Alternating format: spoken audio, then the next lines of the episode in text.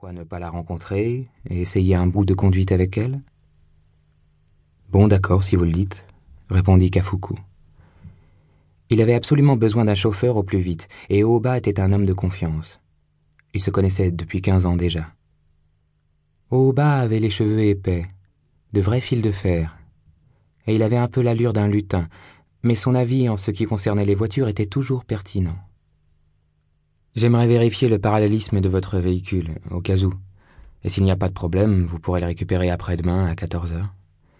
Je ferai venir la jeune personne en question à ce moment-là. Vous pourriez la faire conduire un peu dans les environs pour la tester.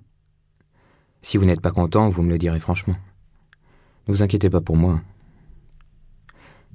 Quel âge a-t-elle? Dans les 25 ans, je pense. Je ne lui ai pas demandé, en fait, dit Oba. Son visage se plissa.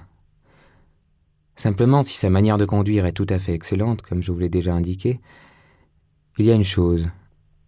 Oui. Eh bien voilà, il y a tout de même un petit problème avec elle, à savoir. Elle est abrupte, ne parle presque pas et fume sans arrêt, dit Aubin. Vous comprendrez dès que vous la verrez.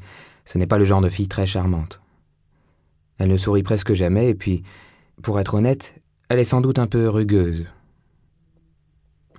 Cela ne me dérange pas, je serais mal à l'aise avec une femme trop belle, sans compter les ragots qui s'en suivraient. Eh bien, dans ce cas, elle devrait vous convenir parfaitement. Mais pour ce qui est de la conduite, vous me la recommandez. Sans hésitation, elle n'est pas juste bonne conductrice pour une femme, elle est bonne conductrice tout court. Que fait-elle actuellement?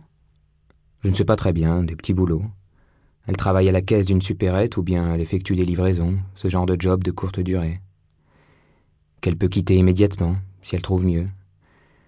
Nous l'avons connue par un ami, mais nous n'avons pas assez de travail pour engager quelqu'un à temps plein. Ici ou là, en cas de besoin, nous faisons appel à elle. Je crois vraiment que c'est une jeune femme tout ce qu'il y a de plus sérieux. En tout cas, elle ne touche pas à l'alcool. À cette mention, Kafuku se rembrunit.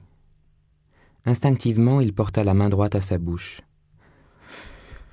Je, je la verrai après-demain à quatorze heures, dit-il. Cette fille abrupte, taciturne, pas très charmante, avait éveillé son intérêt. Le surlendemain à 14 heures, la révision de son convertible Saab 900 de couleur jaune était achevée. La partie enfoncée à l'avant droit avait été redressée et les raccords de peinture étaient presque invisibles. Le moteur avait subi un contrôle minutieux, la boîte de vitesse avait été réglée, les plaquettes de frein et les essuie-glaces remplacées. La voiture était lavée, les jantes polies, la carrosserie lustrée. Comme d'habitude, Oba avait accompli un travail impeccable. Cela faisait déjà vingt ans que Kafuku utilisait cette voiture, qui affichait plus de cent mille kilomètres au compteur. La toile de la capote était de plus en plus fatiguée. Les jours de forte pluie, il fallait prendre garde aux fuites. Pourtant, Kafuku n'avait pas l'intention d'acheter un véhicule neuf. Jusqu'à présent, sa vieille voiture ne lui avait jamais causé de gros ennuis, et surtout, il était attaché à elle. En toute saison, il adorait conduire le toit ouvert. En hiver, il s'enveloppait dans un manteau épais et s'enroulait une écharpe autour du cou. En été, il se coiffait d'un chapeau et chaussait des lunettes de soleil. Il prenait plaisir à changer de vitesse en roulant dans les rues du centre-ville et, quand il était à l'arrêt, à un feu rouge, il contemplait le ciel d'un œil nonchalant. Il observait la course des nuages et aussi les oiseaux posés sur les lignes électriques. Cette voiture était une part essentielle de son mode de vie. Kafuku fit lentement le tour de la Saab et examina avec attention les moindres détails de son véhicule, à la manière d'un propriétaire de chevaux, vérifiant l'état de ses animaux avant une course. Lorsqu'il avait acheté cette Saab neuve, sa femme était encore en vie.